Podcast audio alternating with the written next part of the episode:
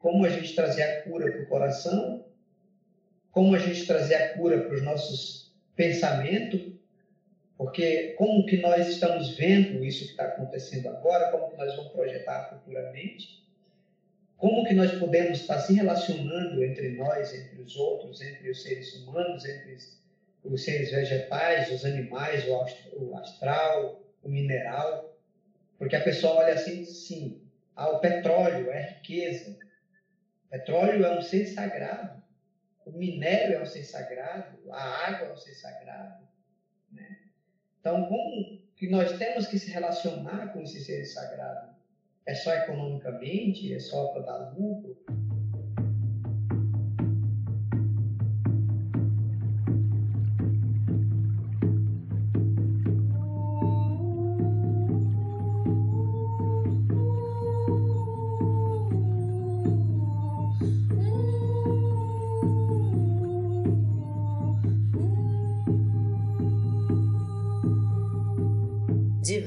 Programa de escuta profunda a assuntos emergenciais e emergentes.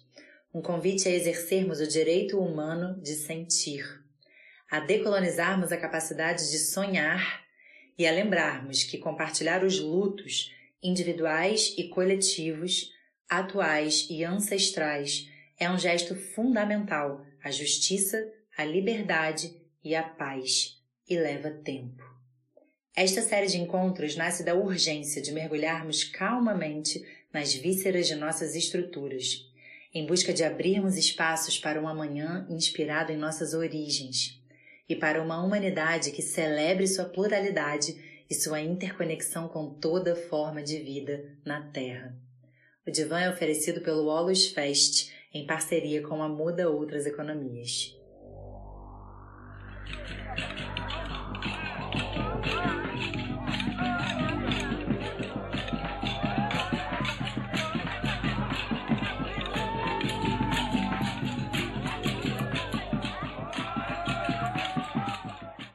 Gente vai hoje especialmente abrir a conversa é, falando com Ninamar Runicuim, que é presidente da FEPAC, que é a Federação dos Povos Runicuim do Acre. Quero primeiro te dar as boas-vindas, te agradecer pela, pelo seu sim é, para esse convite, para estar tá aqui abrindo comigo esse programa de conversas, é, que são a intenção do Divan, que é esse programa, é conectar um pouco do do viés de autoconhecimento e espiritualidade, né, onde a gente olha para o indivíduo, com as questões sociais, políticas, ambientais, especialmente no Brasil.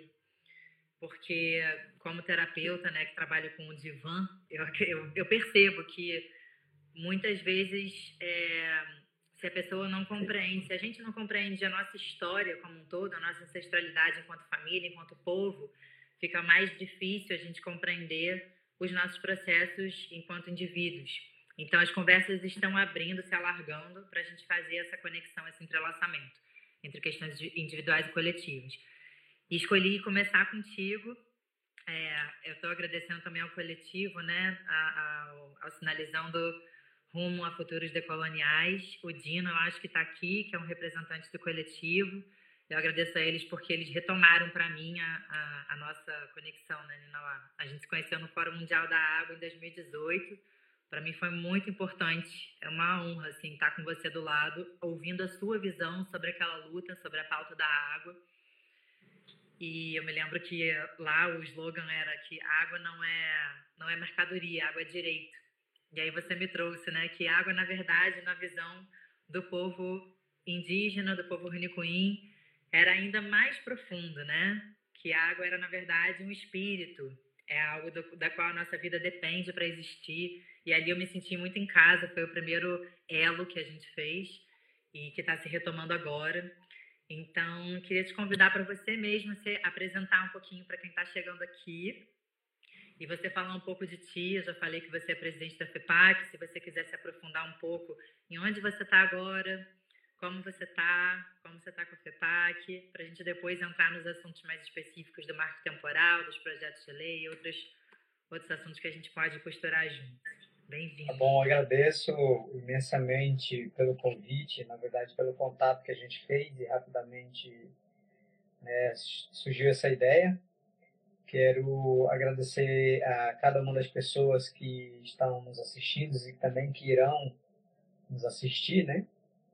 Eu atualmente eu estou em Rio Branco aqui há umas há uns dias porque mobilizando aqui tivemos em junho, né, e, lutando aí contra a votação lá do, do STF do marco temporal e esses dias também continuando nas mobilizações né, aqui com as comunidades, também tentando repassar aqui para as comunidades é, o que, que isso representa no Congresso Nacional, né, para nós sendo aprovado, mesmo na intenção de estar sendo votado. Né? Eu sou do Acre, moro no, sou do território Runicuim no Bariana Maquiá, que fica no médio Rio Vira. Eu sou Runicuim, eu sou liderança do povo Runicuim, né, do, do povo Runicuim. Também estou presidente na FEPAC, né, que é a Federação do Povo Runicuim do Estado do Acre. Eu tenho acompanhado algumas, acompanhado e composto algumas é, mobilizações é, que nós chamamos de movimento de defesa da vida, né, principalmente na região amazônica e em outros biomas, no Brasil e em outras partes do mundo também. Tenho acompanhado, bem recente, acompanhei a eleição e fui é, também compus um conselho que foi criado de que é chamado Conselho de Águia e Condor, que foi feita a primeira assembleia agora em Yucatán, no México. Também faço parte da Aliança dos Guardiões da Mãe Terra, que é um, um encontro realizado também com povos indígenas do mundo inteiro, cinco continentes. Em 2017 teve uma grande assembleia em Brasília, é, também faço parte aqui de várias frentes de luta em defesa da Amazônia. Nós temos mobilizado aqui internamente. Estamos com várias ações desenvolvendo pela Federação Unicuim. Né? Uma delas é essa. É... Nós estamos aqui antes de 1988, né? temos acampado isso aqui no estado. E estamos fazendo algumas atividades dentro da comunidade, que é a, o trabalho de recuperação, que nós estamos chamando de recuperação justa né, dentro das comunidades. Tudo isso tem a ver com essa, essa ação geral que hoje está acontecendo no Brasil, é, principalmente na tentativa aí das aprovações dos PLs da morte, acontecido durante esse tempo. Sim. E a compreensão é a mesma, da, como você estava lembrando do encontro né, da Conferência Mundial das Águas, eu posso dizer a mesma conexão, a mesma ligação é com a água, com a floresta, com a vida, é isso, é que é, vai muito além de um discurso político, de uma intenção econômica que é colocado entre aspas como desenvolvimento, como a globalização, como a modernização das cidades que tem afetado diretamente as áreas ambientais, as áreas dos territórios Runicuim e povos indígenas, enfim. Mas agradecer pelo convite e estamos aqui para poder fazer essa conversa, essa troca de informação. Sim, muito bem respaldado por todos esses movimentos. Entendo que quando você está falando deles, você está já falando de muitas lutas, muitos investimentos, muitas pessoas envolvidas. E uma coisa que eu fiquei curiosa, que talvez possa ajudar as pessoas a entenderem também, é no que consiste essa recuperação justa. Você está dizendo especificamente da recuperação das terras ou existe algo mais envolvido dentro desse conceito da recuperação justa? Hoje se discute muito com a questão da reduções das emissões de gases poluentes, a redução da degradação, a redução das queimadas. E num cenário político de Estado, seja no Estado local, Estado nacional, se coloca em, em conferências, se coloca em rodas de conversas, é, uma intenção muito econômica, de dizer assim que, ah, no caso do estado do Acre, nós temos isso muito claro, quando se discute a questão da compensação. Hum. Né?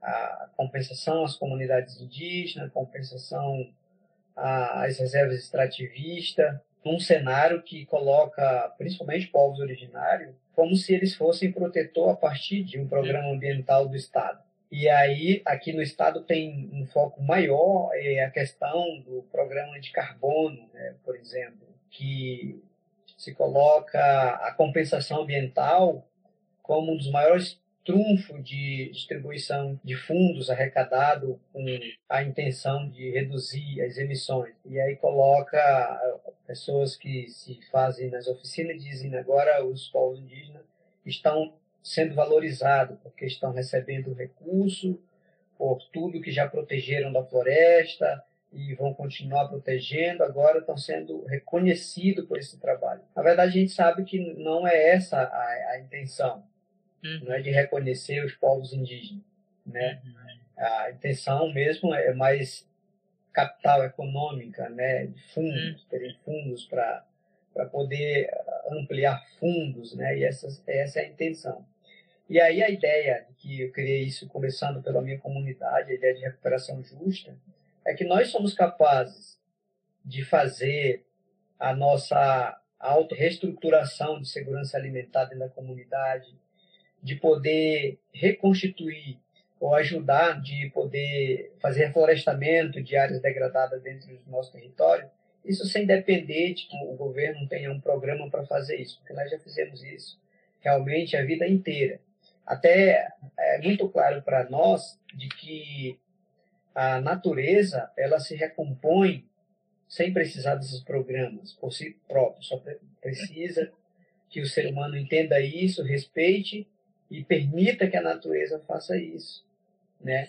Então essa foi a ideia de trazer esse tema da recuperação justa. É que nós somos capazes de ajudar, de proteger nesse sentido.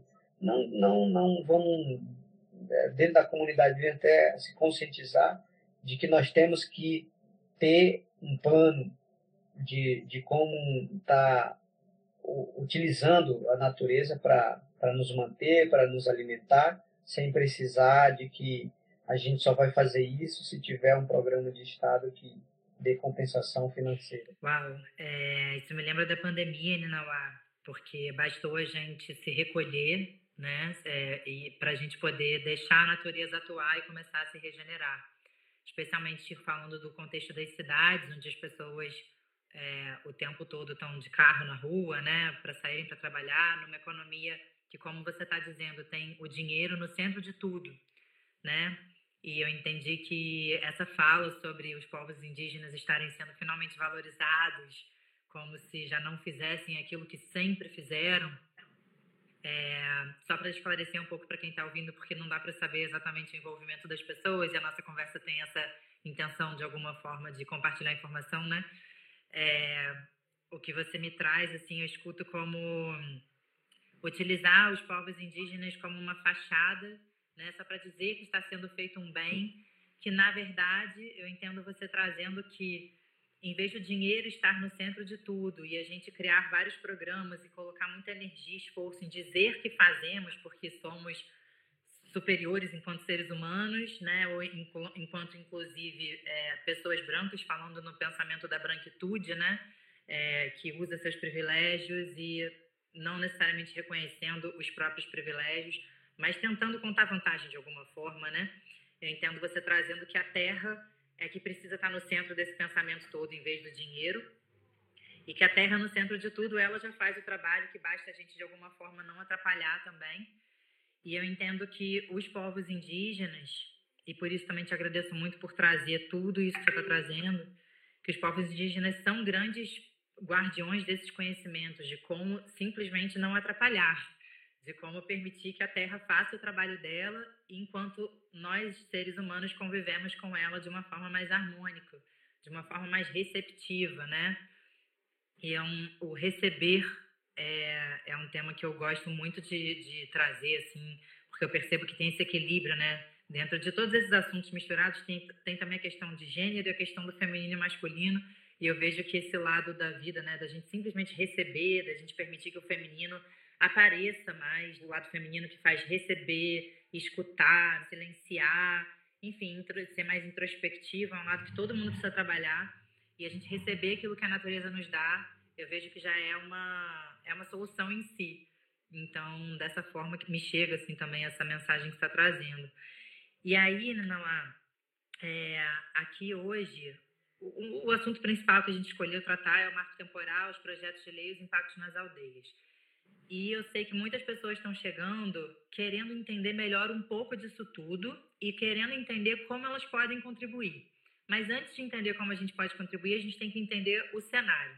Então, queria te convidar um pouquinho, assim, é, quando você quiser falar sobre marco temporal, posso até dar uma introdução para você aprofundar mais aí do, né, do, do teu, teu espaço de experiência, somando ao que você já falou, só para dar uma rápida introdução, para quem não sabe o que é o marco temporal.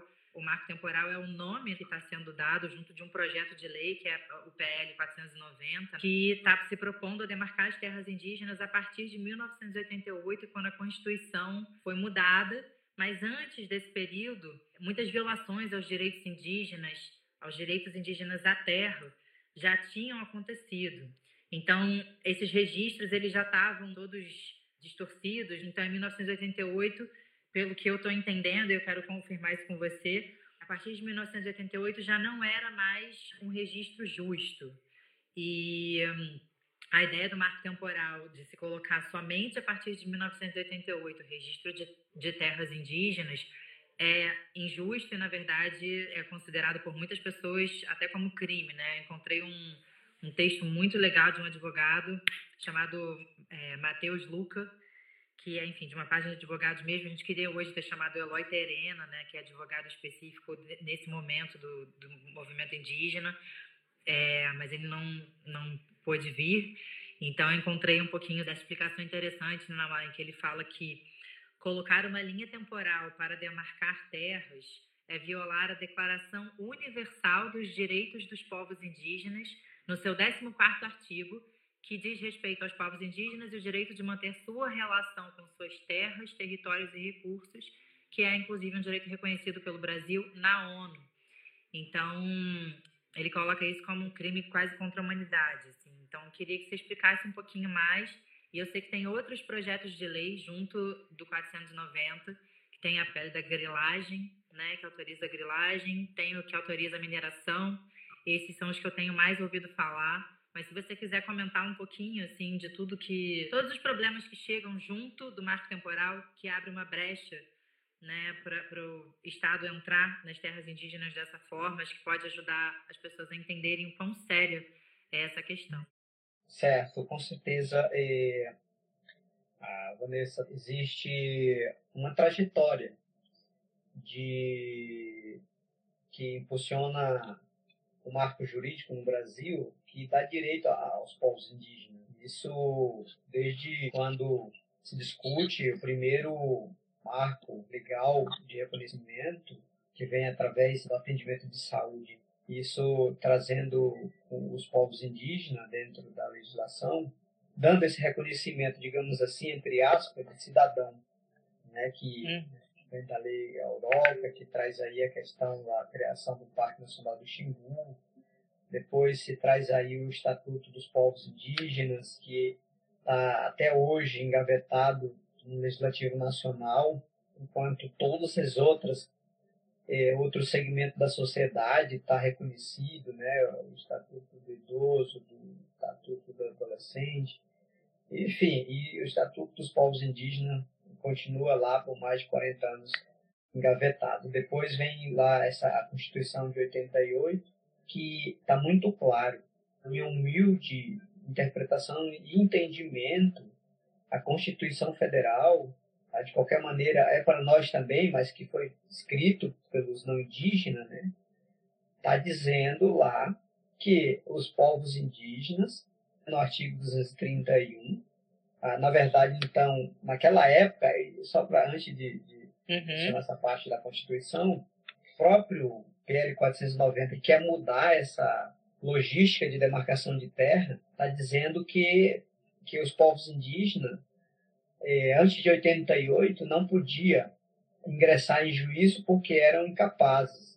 Então, o SPI, depois a FUNAI, tinha que falar pelos povos indígenas. E agora, de 88 para cá, no meu humilde entendimento, a Constituição Federal é o documento maior, a lei maior do Estado Nacional Brasileiro, chamado Brasil.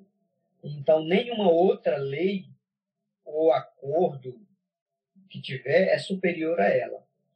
E está muito bem claro na Constituição, no artigo 232, a Constituição Federal dizendo que reconhece os direitos é, originários dos povos indígenas sobre as terras em que eles estão, em que são terras originárias dos povos. Eu não consigo assim é, ter uma outra outra interpretação de dizer que o processo demarcatório de terras de terras indígenas é apenas ações administrativas do governo brasileiro emitido pela FUNAI. Porque a Constituição Federal ela já reconhece os territórios originários. Uhum. Ela não está dizendo que precisa reconhecer, o Congresso precisa reconhecer, o governo que está na gestão precisa reconhecer. E ainda responsabiliza o Estado Nacional demarcar e fazer respeitar, proteger. E ainda coloca a autarquia federal do, do Estado Nacional brasileiro para fazer defender esses direitos, esses dois artigos e, e, as suas ações, que é o Ministério Público Federal. Então está muito claro isso na Constituição Federal e que agora é apresentado aí uma que eu chamo isso de um marco imoral, que simplesmente o latifúndio que está lá no, como deputado, como senado, como senador, como deputado federal, quer dizer que se nós não estivéssemos lá no dia 5 de outubro de 1988 naquele território, se nós estivéssemos lá, da partir dali para em diante, é reconhecido e ali nós, aquela terra nós temos direito.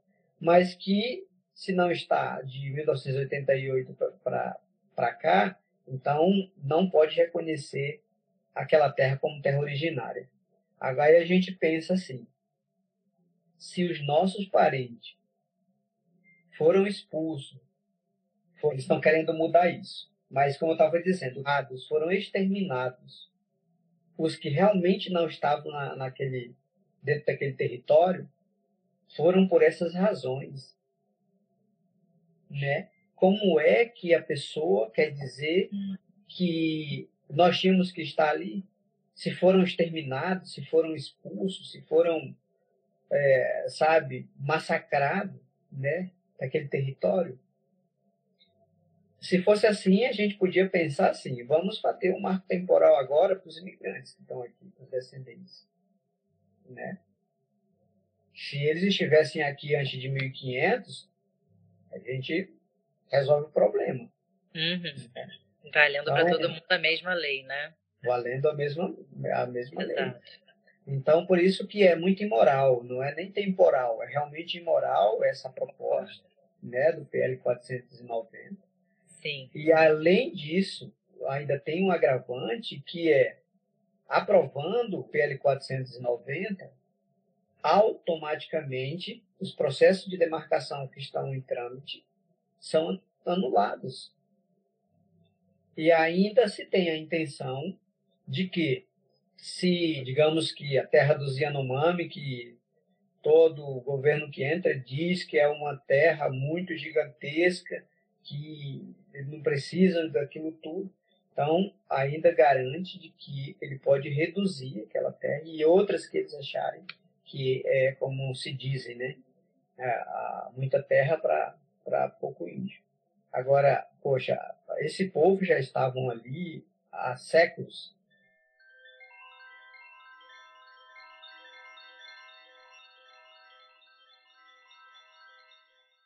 E tem algo também, Ana, juntando o assunto que a gente estava falando antes, sobre colocar a Terra no centro da questão, não só a Terra enquanto o pedaço de terra, mas a Terra enquanto planeta, enquanto organismo.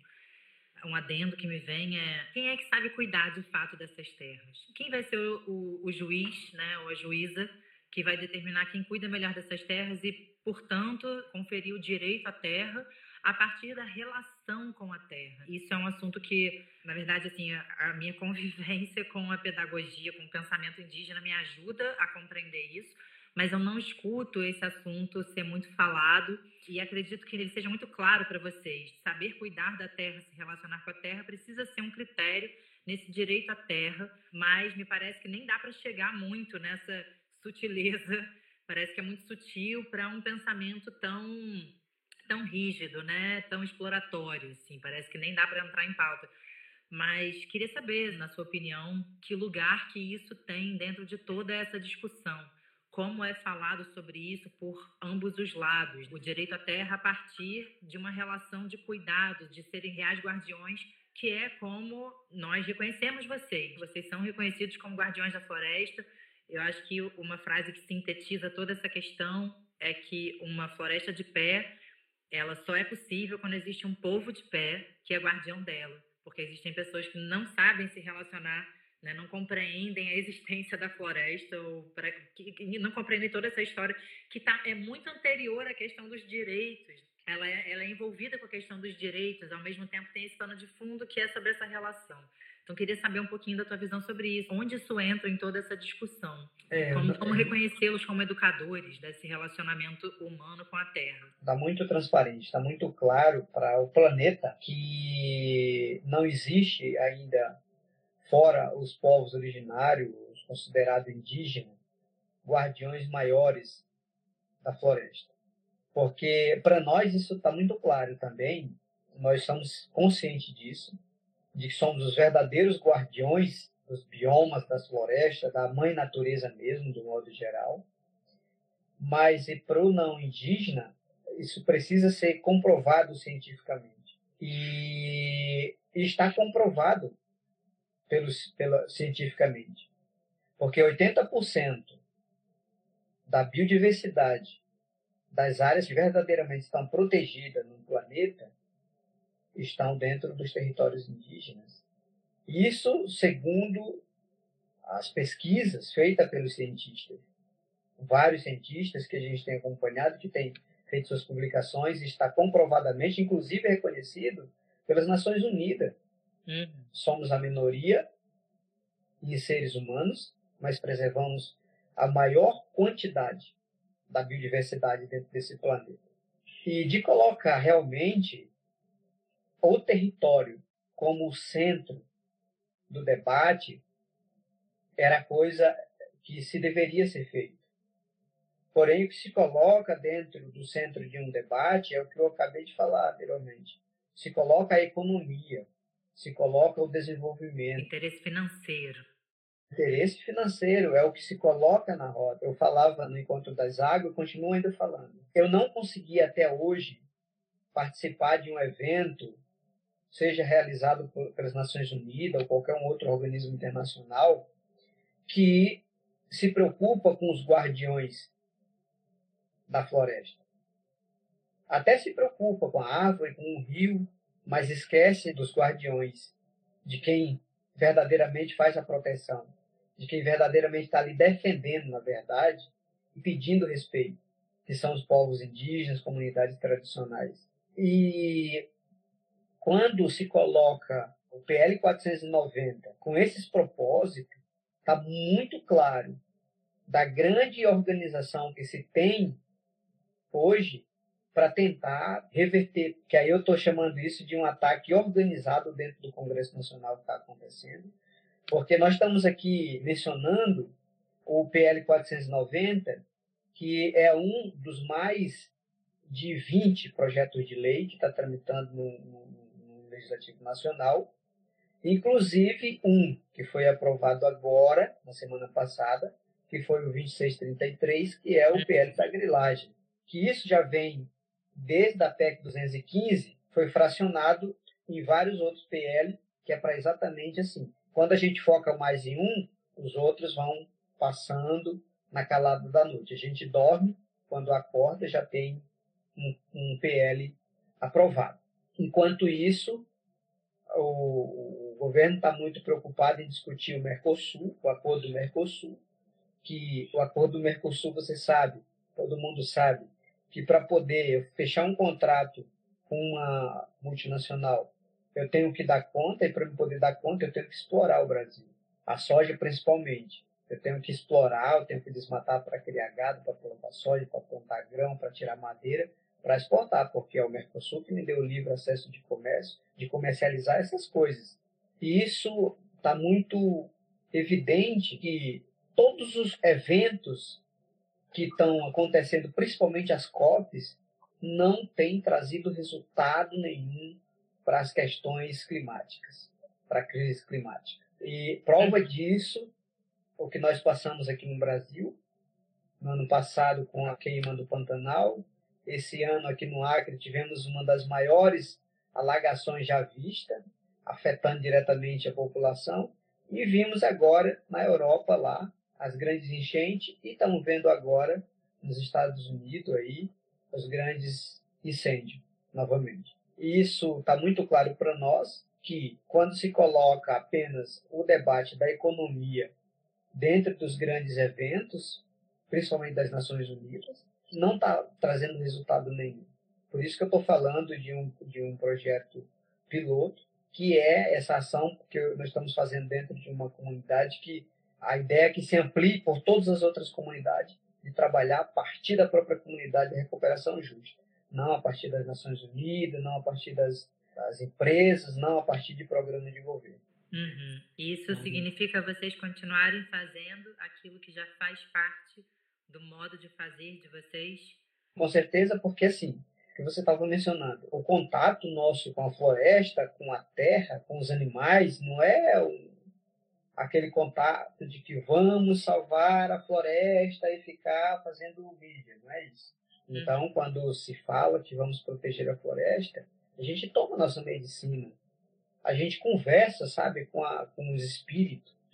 Uh, os pajés fazem as curas com as medicinas tradicional, sabe? As mulheres cuidam da, das plantas, dos animais, como os filhos delas próprias. Então, é assim a nossa, realmente o cuidado, porque nós sempre dizemos assim para nós mesmos, que nós não cuidamos da natureza. A natureza é quem cuida de nós. Nós só temos a responsabilidade de poder fazer ser respeitado o direito que se tem, que é uma coisa que o Estado brasileiro quer negar para nós, o nosso direito originário, o direito originário garantido em Constituição e o direito originário, sabe, dado pelo grande espírito. E não tem como esses homens tirarem, porque não existe como tirar. Simplesmente quer transformar, pagar essa história, porque tanto nós, enquanto Runicuim, somos sujeitos de direito, como os animais é sujeito de direito, como o rio é sujeito de direito, como a terra é sujeito de direito. Por que, que é sujeito de direito? Porque é vida. De onde vem o alimento que vai para a tua mesa todos os dias, né? De da onde terra. é a água que você retira para beber todos os dias? Uhum. De onde vem o ar que você respira todos os dias? Como que não pode ter direitos originários, serem sujeitos de direito? elemento sagrado que nos dá a vida, simplesmente quer colocar o direito da soja, o direito do gado, o direito é uma luta muito injusta o que as pessoas tentam fazer. E é muito vergonhoso, sabe? A gente está num país com uma diversidade cultural, onde os povos indígenas é quem faz esse Brasil colorido, quem faz esse Brasil animado, e é quem dá espírito para esse Brasil, e as pessoas querem negar isso para gente. Uau!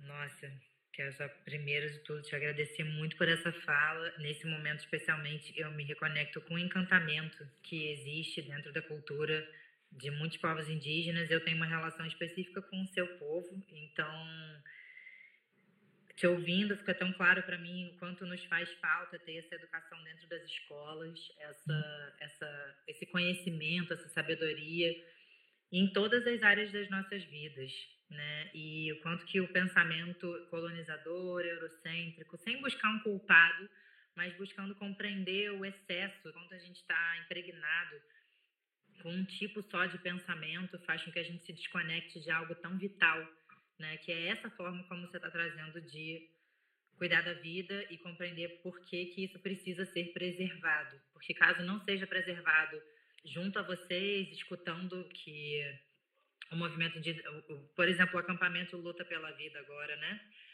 É, não escutar isso significa continuar ouvindo a mesma narrativa de que está tudo bem se isso tudo for destruído. E a gente precisa entender isso, que existe uma narrativa dominante, que mesmo que a gente não interaja com ela, ela está ali o tempo inteiro, impregnando o nosso pensamento, o nosso modo de, de viver, de conviver, de pensar, enfim. Então, uma coisa que eu queria te perguntar, Ninoa, quando você disse que a COP é, tem mostrado que tudo isso não está sendo considerado, que mudanças eficientes não têm sido feitas, que as pessoas realmente estão mais ocupadas com acordos que colocam o dinheiro no centro da questão e se esquecem da terra e dos povos que cuidam da terra.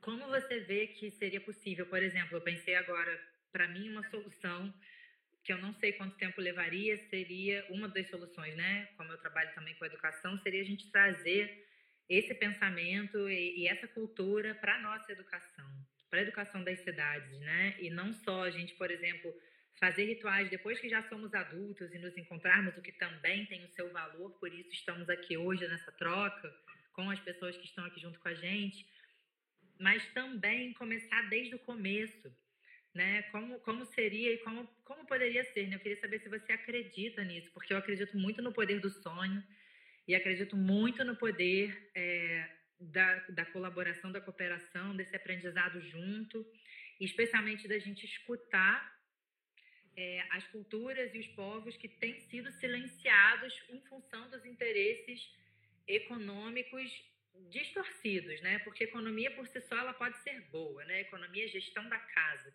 Então, uma boa economia que, centra, que coloque a terra no centro, os povos nativos no centro, ela pode ser boa. Mas, enfim, é... como você vê isso, assim? Porque eu sei que é, em parte, uma utopia. E eu sei que possivelmente eu não vou estar tá viva para ver a transformação, o sonho que eu tenho realizado. Mas eu sei que enquanto a gente está aqui, a gente precisa de sonhos que transcendam a nossa própria vida, né? Tanto como indivíduos quanto o nosso tempo de vida e que contribuam, que a gente não pare de se mover nessa direção desse sonho, é, dessa justiça, né? Então queria te ouvir um pouco sobre sobre isso, essa visão tua. Esses dias o jovem me perguntou, fez uma pergunta nesse sentido. Como é que a gente pode fazer? O que, é que a gente tem que fazer para tentar mudar essa realidade? Uhum. Eu dizia para esse jovem que na geração que nós estamos vivendo é muito difícil você mudar a mentalidade de quem já já está viciado dentro dos seus pensamentos. E aí eu coloco aqui como essa bancada ruralista, evangélica e Sim. boi, né, que estão aí Sim. atacando os direitos dos povos indígenas. É possível que se tenha um mundo melhor. É possível que se possa mudar um ser humano. Mas essa mudança, ela só pode acontecer nesse momento a partir das novas gerações. A partir das crianças que estão vindo agora, dos adolescentes que estão vindo agora. E aí vai de como nós vamos estar ensinando a eles. Porque essa geração que nós estamos vivendo agora, elas cresceram com essa mesma é, esses mesmos vocabulários que são hoje é, usados para identificar os povos indígenas. Quer dizer, que o índio é preguiçoso, que o índio uhum. não trabalha, né, que o índio não, não é inteligente, uh, ou seja, então é, reduz, tenta reduzir o conhecimento dos povos originários para se achar superior. Acho que é um momento de se fazer uma reeducação da humanidade com relação a isso. E o que, é que nós uhum. temos feito com relação a isso dentro das comunidades Municuí? as comunidades Municuim hoje têm é, efetivado cada dia mais o repasse do conhecimento dos mais anciões para os mais jovens. E isso tudo focando na questão espiritual. Os jovens do nosso povo, há aproximadamente 12 anos atrás, eram jovens que viviam, a maioria tinham a ilusão do, do mundo fora da sua comunidade. Após mesmo vários trabalhos feitos, inclusive, pelas escolas, através dos professores, das lideranças. Então, aconteceu que hoje tem mudado a realidade. O jovem que está ali pesquisando o ancião da comunidade, que está pesquisando as músicas, que está pesquisando a medicina, que está se fortalecendo da tradição. E aí isso não é somente dentro do povo único, né? isso aí está hoje na maioria dos povos indígenas, principalmente aqui no estado do Acre. Né? Então, eu acredito que é um momento de que a gente é possível mudar isso a hum, partir da gente não focar na questão da espiritualidade.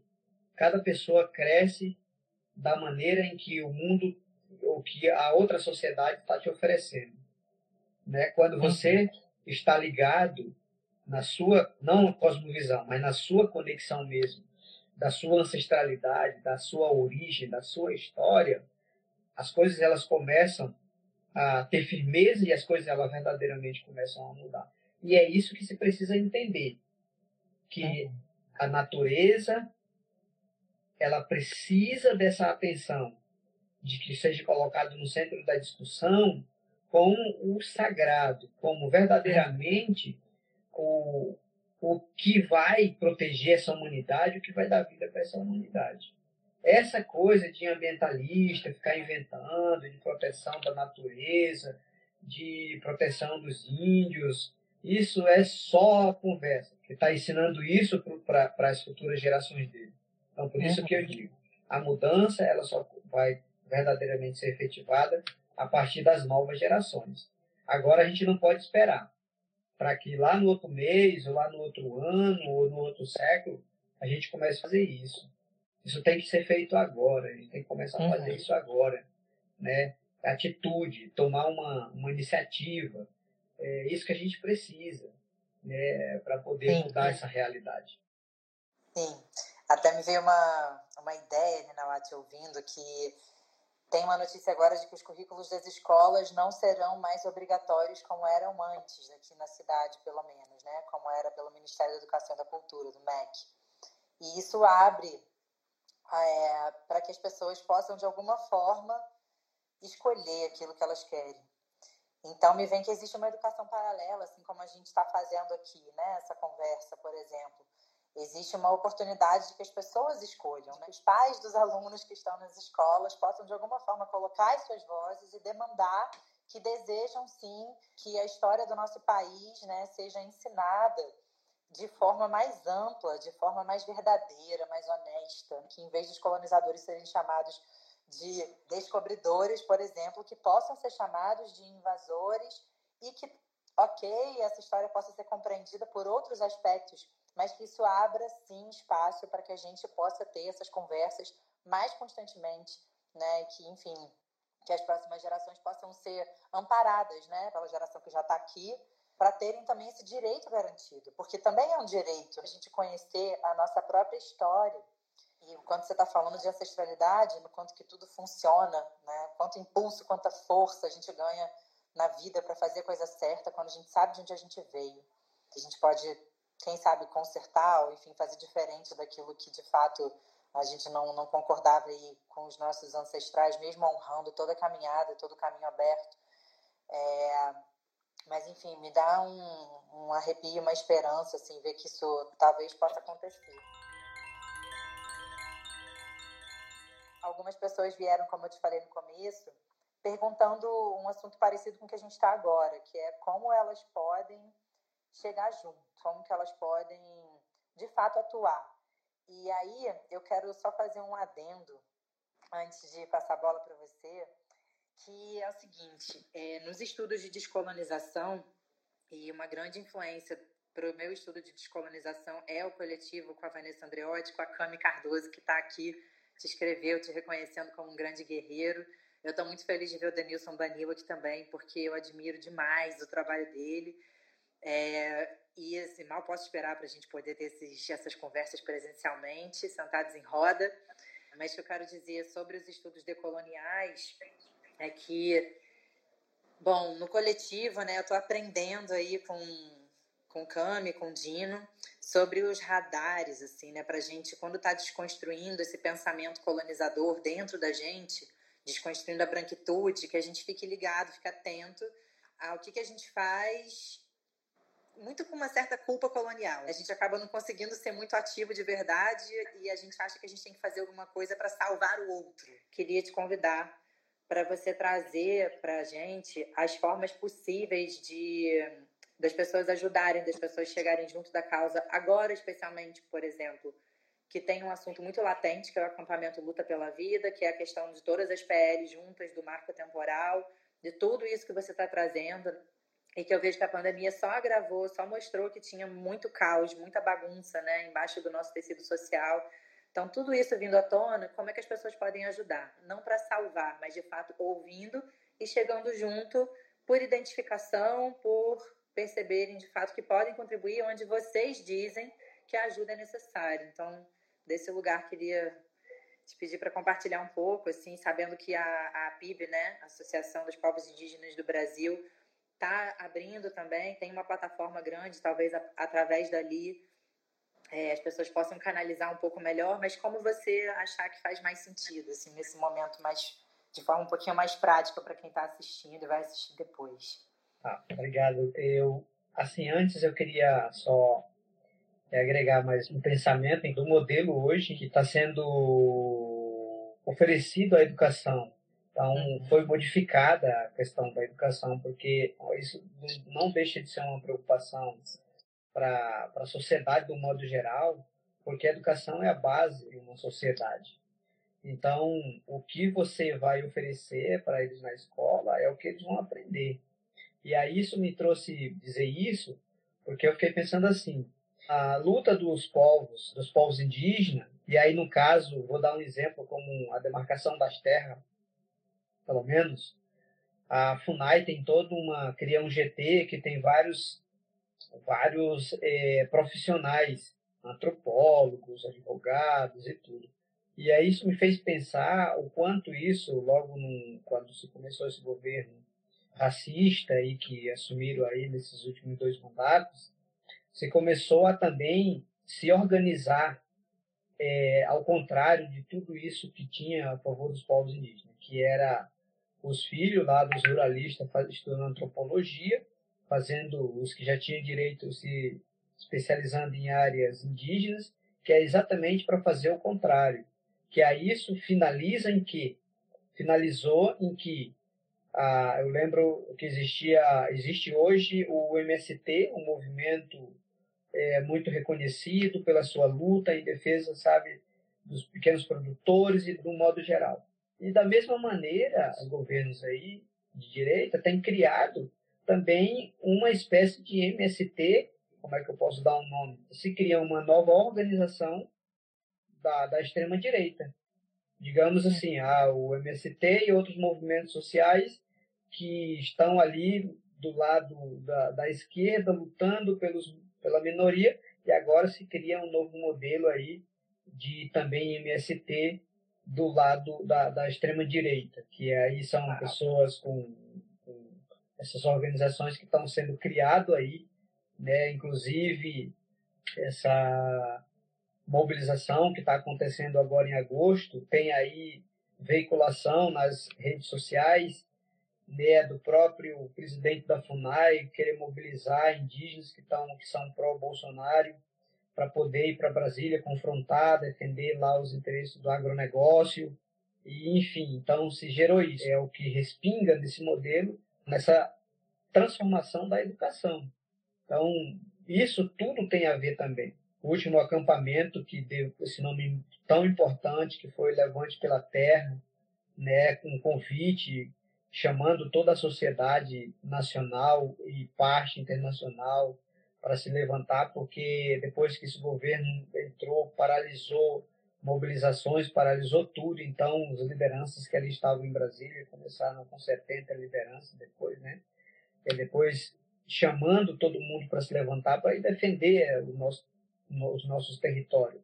Resultou, então, suspendendo lá a votação do marco temporal do STF, Uhum. E agora está voltando novamente no dia 25, então se retoma a mobilização né, novamente organizado pela nossa é, articulação maior, que é a PIB, né, Articulação dos Povos Indígenas do Brasil, e aí convidando povos indígenas do Brasil inteiro, então a ideia é de ter um número o máximo possível de lideranças indígenas no Levante pela Vida, que é mais uma ação dos povos indígenas em defender a vida não só dos povos indígenas, mas de defender a vida mesmo, sabe, de todos, defendendo os territórios, defendendo a natureza, defendendo a vida de todos.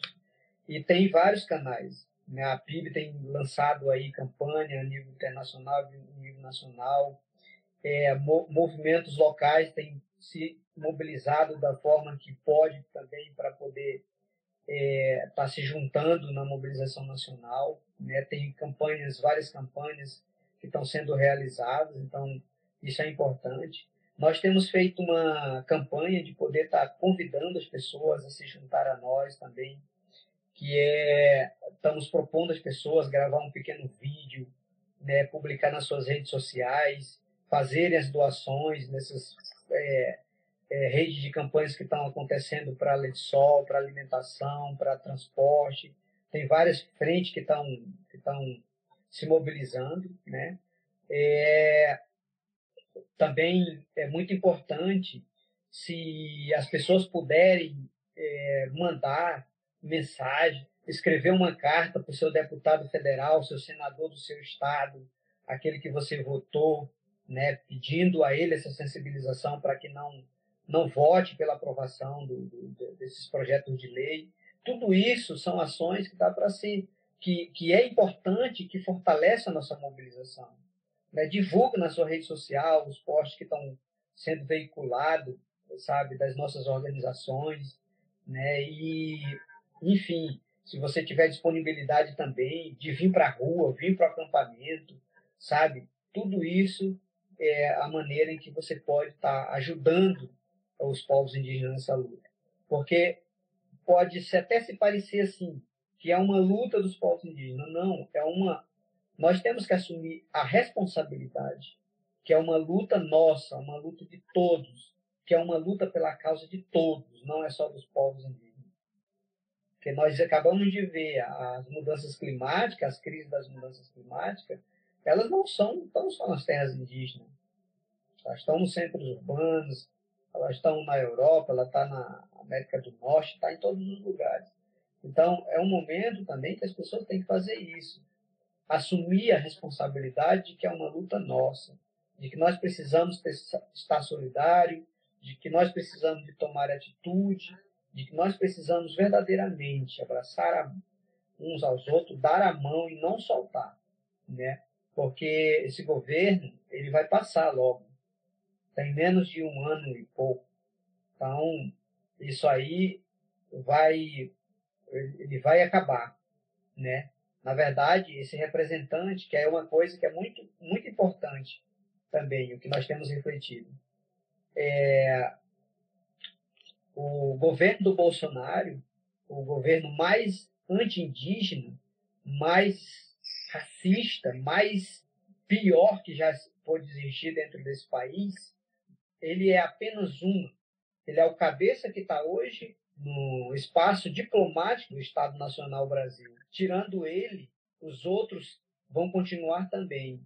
Primeiro que ele tem que sair, esse Bolsonaro, sem dúvida nenhuma, de qualquer maneira, mas nós temos também que estar vigilante nos outros que são a base, que estão lá no Congresso, que estão nas nas prefeituras, que estão, sabe, dentro na Câmara dos Deputados Federais, do, do, do Senado, nos ministérios. Então, é realmente um ataque coordenado, organizado para tentar exterminar os povos indígenas, principalmente, mas para também rasgar a Constituição Federal e acabar com, com, com, a diversidade que nós temos de tão grandiosa que é a nossa natureza, né? que é a, o que nós temos hoje.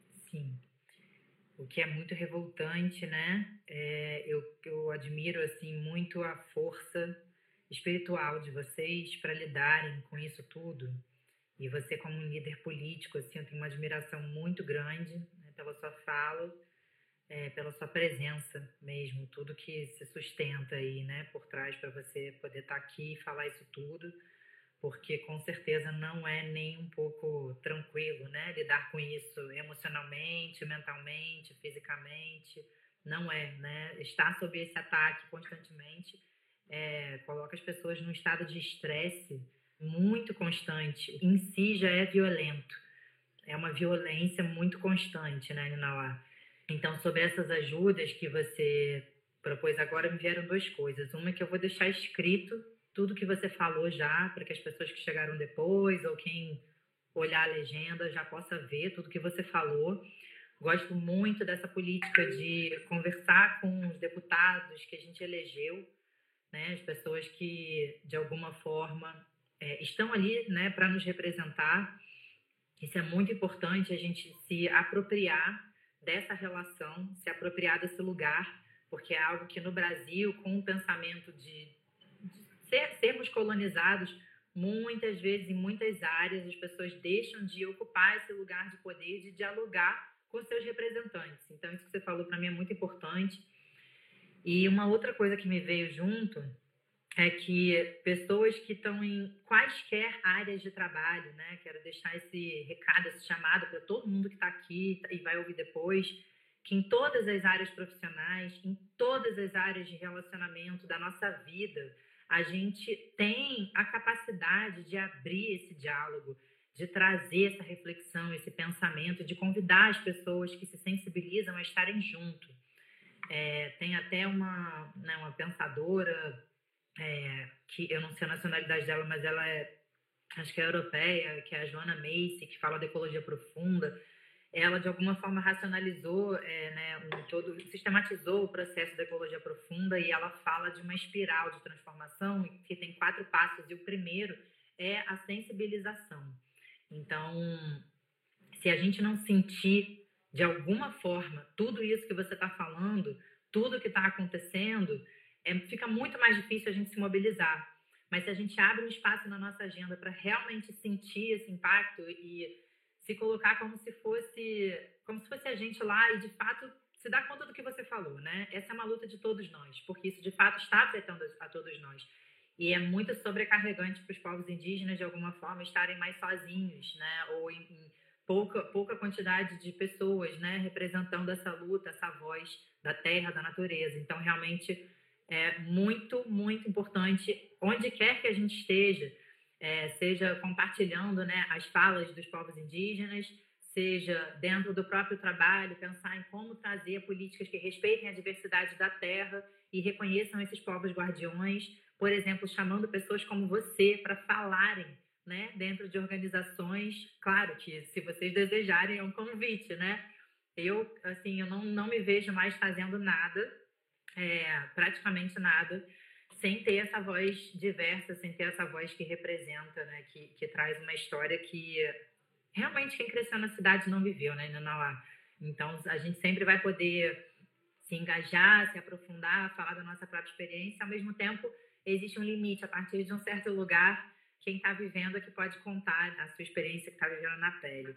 Nossa, foi bastante coisa que a gente conseguiu levantar. Quero saber se tem mais algum assunto assim que você acha importante abrir aqui. Mais ou menos três anos, três anos, quase quatro anos atrás, a gente se juntou com comunidades indígenas de outras regiões e começamos a discutir uma, uma ideia de trabalhar um projeto que nós estamos chamando de Teia das Cinco Curas.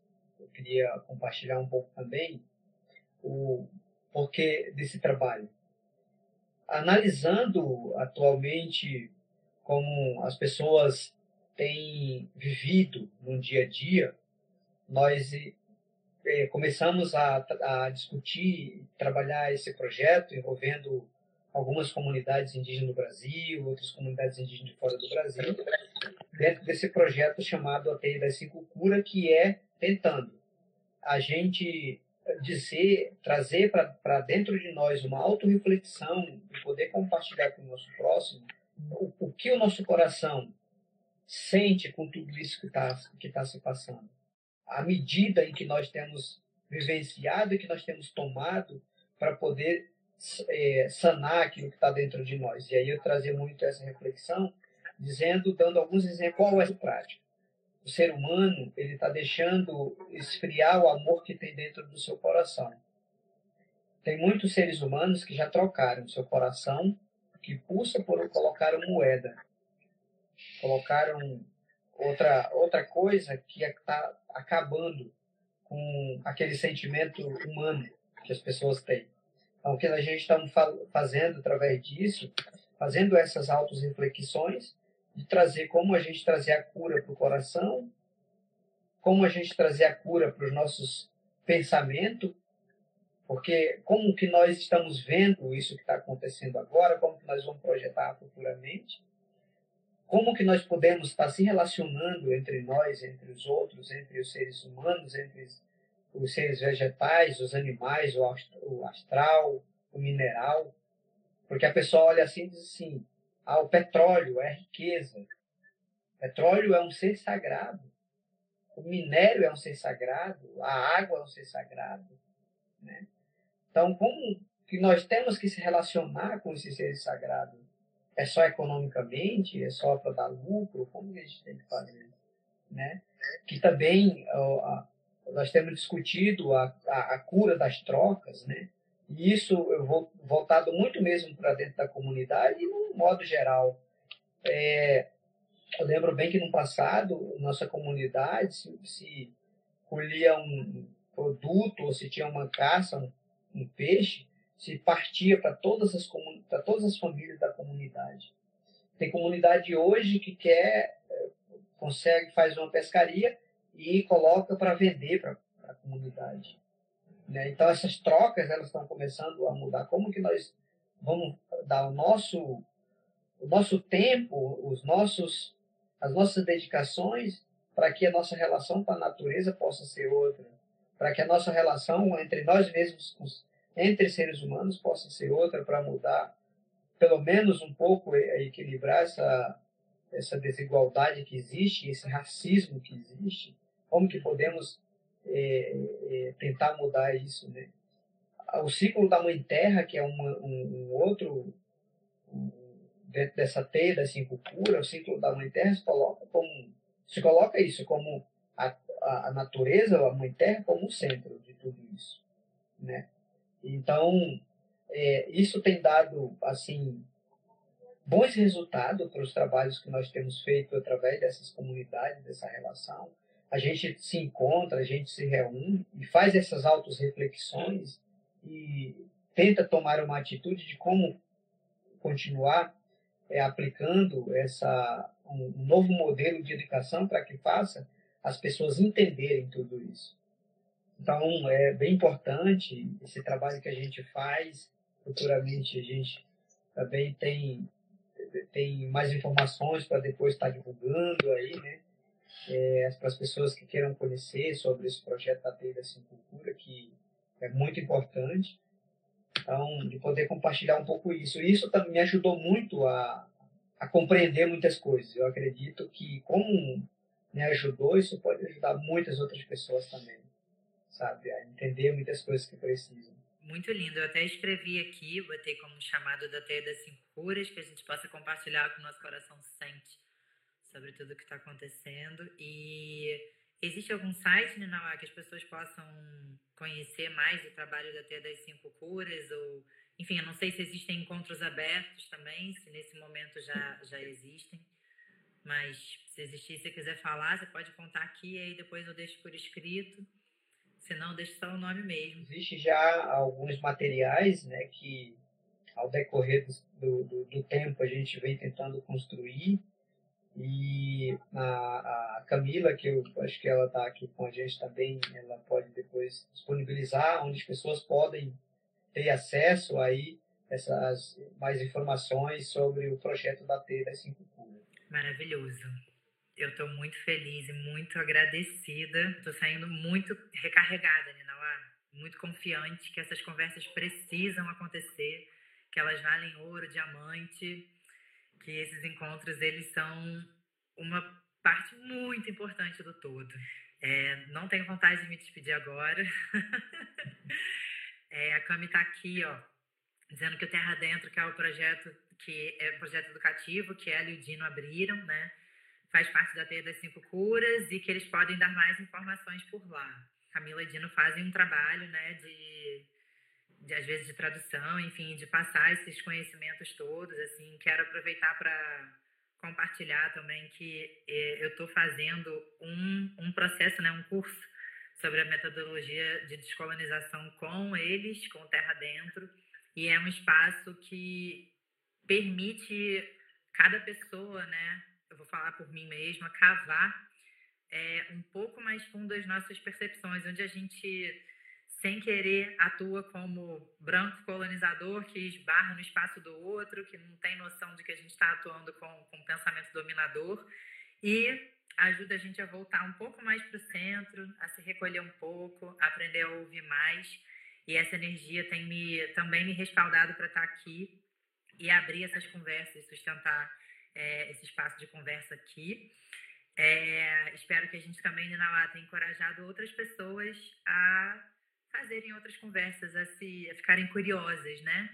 Com a cultura dos povos indígenas, dos povos, povos da floresta. E desejo também que a gente faça muitas outras conversas, muitos outros encontros, que esse sonho da gente educar as próximas gerações, através da gente se reeducar aqui, né, também como adultos, se reeducar para ouvir as crianças, se reeducar para ouvir o diferente, se reeducar para estar junto, que, que a gente ainda faça aí muita coisa acontecer. E, Nina, só me veio uma pergunta aqui. É, por acaso você faz canto do, do teu povo? Você costuma cantar também? Ou não? Sim, a gente faz. É. Eu tentei perguntar discretamente, mas já numa grande alegria com a possibilidade de você dizer sim. Antes de você cantar, só uma coisa que eu anotei e quero deixar aqui registrado. É, você chama as pessoas para fazerem vídeos também, para levarem né, esse assunto. Lembrando todo mundo que amanhã é Dia Internacional dos Povos Indígenas, 9 de agosto. Fico super uhum. feliz é dia do aniversário do meu irmão. Eu vou contar para ele também, para a gente comemorar e tudo junto. Então, quem quiser fazer os vídeos, né, apoiando, levando essas mensagens adiante, chamando pessoas para conhecerem a APIB, para contribuírem com o movimento do Luta pela Vida e outros movimentos agora, dos povos indígenas, né, contra esses projetos de lei. Qual que é o hashtag, né, não é movimento House House ou é desafio House House? Porque eu ouvi os dois. É movimento House House. Ótimo, tá bom. Vou deixar aqui registrado, depois na legenda a gente coloca também. Então, se você quiser concluir a nossa conversa puxando um canto do teu povo, vai ser uma honra. Claro. Com certeza. É, eu quero também, assim, mais uma vez agradecer, é, Vanessa, pelo convite. E acho que é muito importante essa é, que aconteçam essas conversas, né, para que se oportunize as pessoas estarem compartilhando as suas informações, as suas lutas, é, porque nós temos uma luta gerada a nível nacional, a nível internacional, mas também tem as lutas geradas a nível local, né, com, com, com as comunidades. Tudo isso a gente vai se somando com um único objetivo, cada um tentando ajudar um ao outro da maneira que, que a gente pode, né, pode estar se mobilizando. É, e para finalizar, eu quero fazer aqui um canto que é do, do meu povo para gente aí tá indo bem, para a gente estar assumindo bem, para a gente conseguir aí, pedindo nossa permissão, nosso grande espírito, né, para que as coisas aconteçam. Xari, xari, xari, xari, xari, xari, xari, xari, xari, xari, xari, xari, xari, xari, xari, Puxa. Ai, bubu. ai vu. Ma nai bu bu bu tân ca hòa xuống ca yao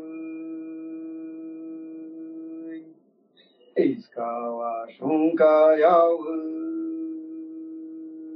is ca hòa xuống ca yao is ca hòa xuống ca yao ca yao di ki dù bờ cờ nai vu bu dù bờ cờ nai vu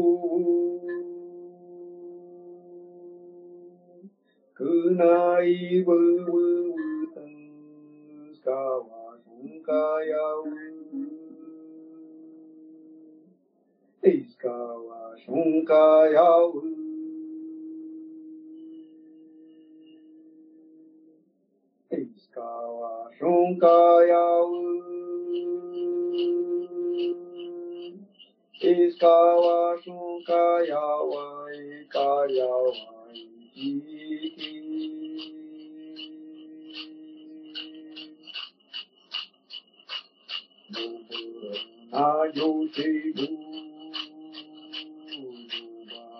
Ikawa,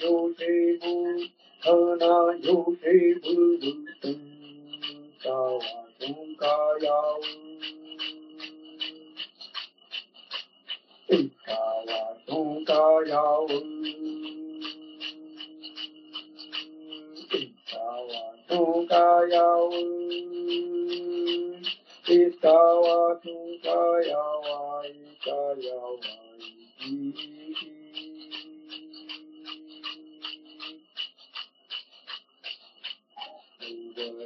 아유티우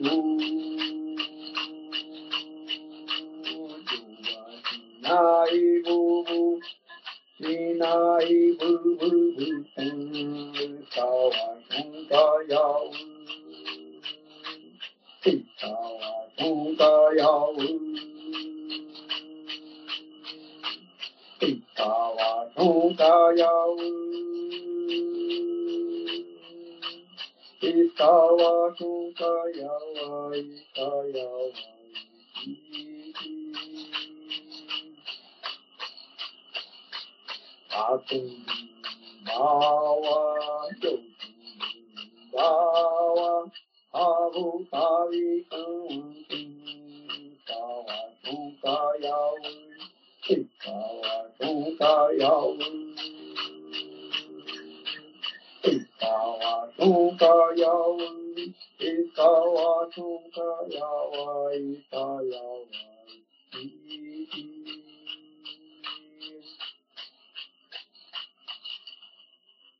Ush.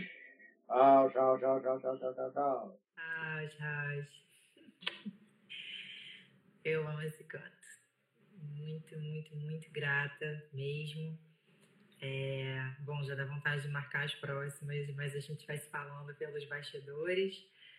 E Minamá, muito, muito obrigada. Quero agradecer a presença do Grande Espírito, né, que, que rege tudo e que permite que a gente continue assim, usando inclusive a tecnologia para poder fazer acontecer essas conversas e pouquinho a pouquinho, um passo após o outro, e colocando as coisas no lugar, que é o significado essencial de economia, né? Gerir a casa, colocar as coisas no lugar para que tenha espaço direitinho para todo mundo assim poder honrar a sua vida.